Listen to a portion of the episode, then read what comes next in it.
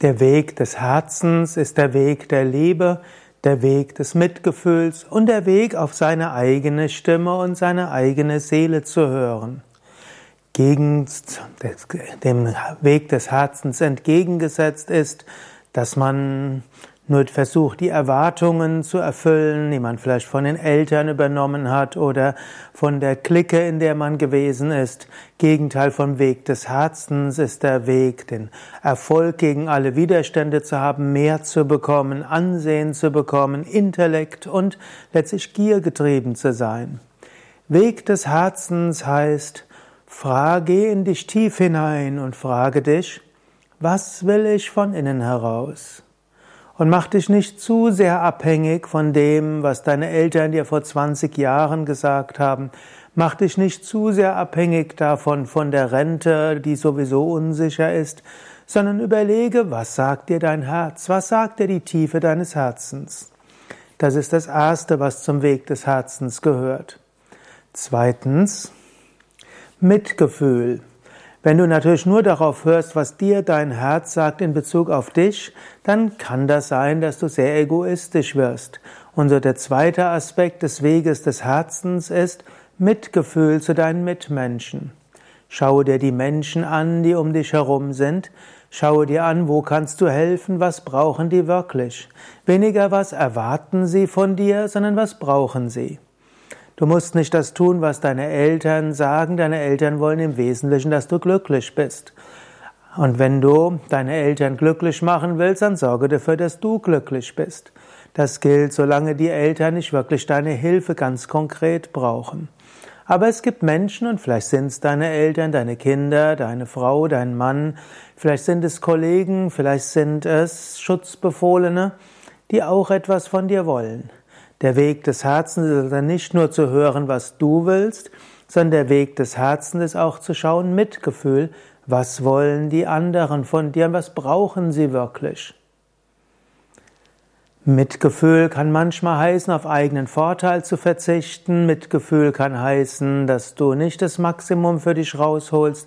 Mitgefühl kann heißen, dass du mal auf etwas verzichtest, was du denkst, was du brauchst. Der dritte Aspekt des Weges des Herzens ist Liebe zu Gott. Kultiviere Liebe zu Gott, Liebe zur Natur, Liebe zu einer höheren Wirklichkeit.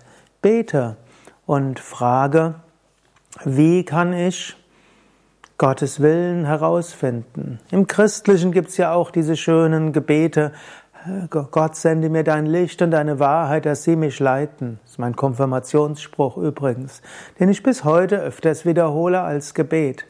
Oder Jesus sagt, nicht mein Wille, dein Wille geschehe.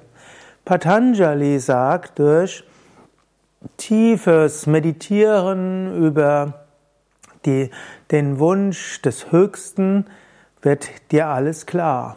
Oder er sagt auch, durch Reflektieren über die Bedürfnisse von Purusha statt über die Bedürfnisse des Individuums erfährst du deine Aufgabe. Also nicht nachdenken, was du persönlich willst, sondern was ist vom Kosmischen her vorgesehen für dich. Das sind also drei Aspekte des Weges des Herzens, die du abwägen musst. Zunächst vom Herzen her, aber dann auch durchaus von deinem Verstand. Was willst du wirklich? Und befreie dich von Sicherheitsdenken, Gierdenken, Gelddenken, Machtdenken und von Erwartungsdenken anderer und Befürchtungsdenken. Zweitens ist, wie kannst du anderen Gutes tun, Mitgefühl entwickeln? Drittens, bete darum herauszufinden, was Gott, das Göttliche, das Höhere von dir will. Das drei zusammen macht den Weg des Herzens aus. Es gibt aber noch einen vierten. Der Weg des Herzens ist auch der Weg der Freude. Du könntest dich öfters fragen, wie muss ich das tun, was zu tun ist, mit Freude tun? Wie kann ich das tun, was zu tun ist, mit meinem Herzen tun? Wie kann ich es so machen, dass mein Herz gerne dabei ist? Auch das gehört zum Weg des Herzens. Bhakti Yoga als Weg des Herzens. Eine andere Weise, wie du Weg des Herzens interpretieren kannst, ist, sind die verschiedenen Yoga-Wege. Es gibt Jnana-Yoga, den Yoga der Philosophie, der Reflexion, Raja-Yoga, der Yoga der Selbstbeherrschung, Kundalini-Yoga, der Yoga der Energie. Und dann gibt es Bhakti Yoga und Karma Yoga als Wege des Herzens. Manchmal wird gesagt, Bhakti Yoga ist der Weg des Herzens, weil es der Weg der Gottesverehrung, der Gottesliebe ist. Andere sagen, Karma Yoga ist der Weg des Herzens, weil er der Weg des uneigennützigen Dienens und Mitgefühls ist.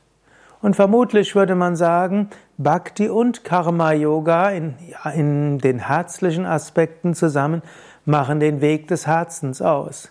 Karma Yoga ist ja auch der Yoga der Pflichterfüllung und der Yoga des verhaftungslosen, verhaftungslosen Wirkens. Diese Aspekte von Karma Yoga sind auch wichtig, aber der Weg des Herzens im Karma Yoga ist der Weg des uneigennützigen Dienens, der tätigen Nächstenliebe, des Mitgefühls.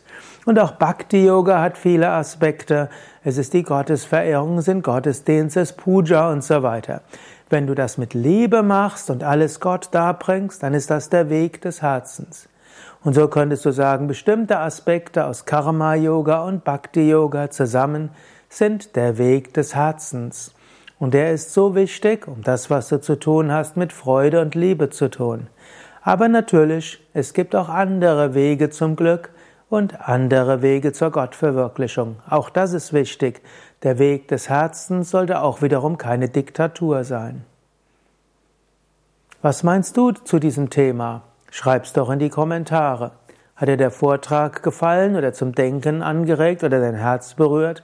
Dann klicke doch auf Daumen hoch, gefällt mir oder teile diese Sendung mit anderen. Mein Name Sukade von www.yoga-vidya.de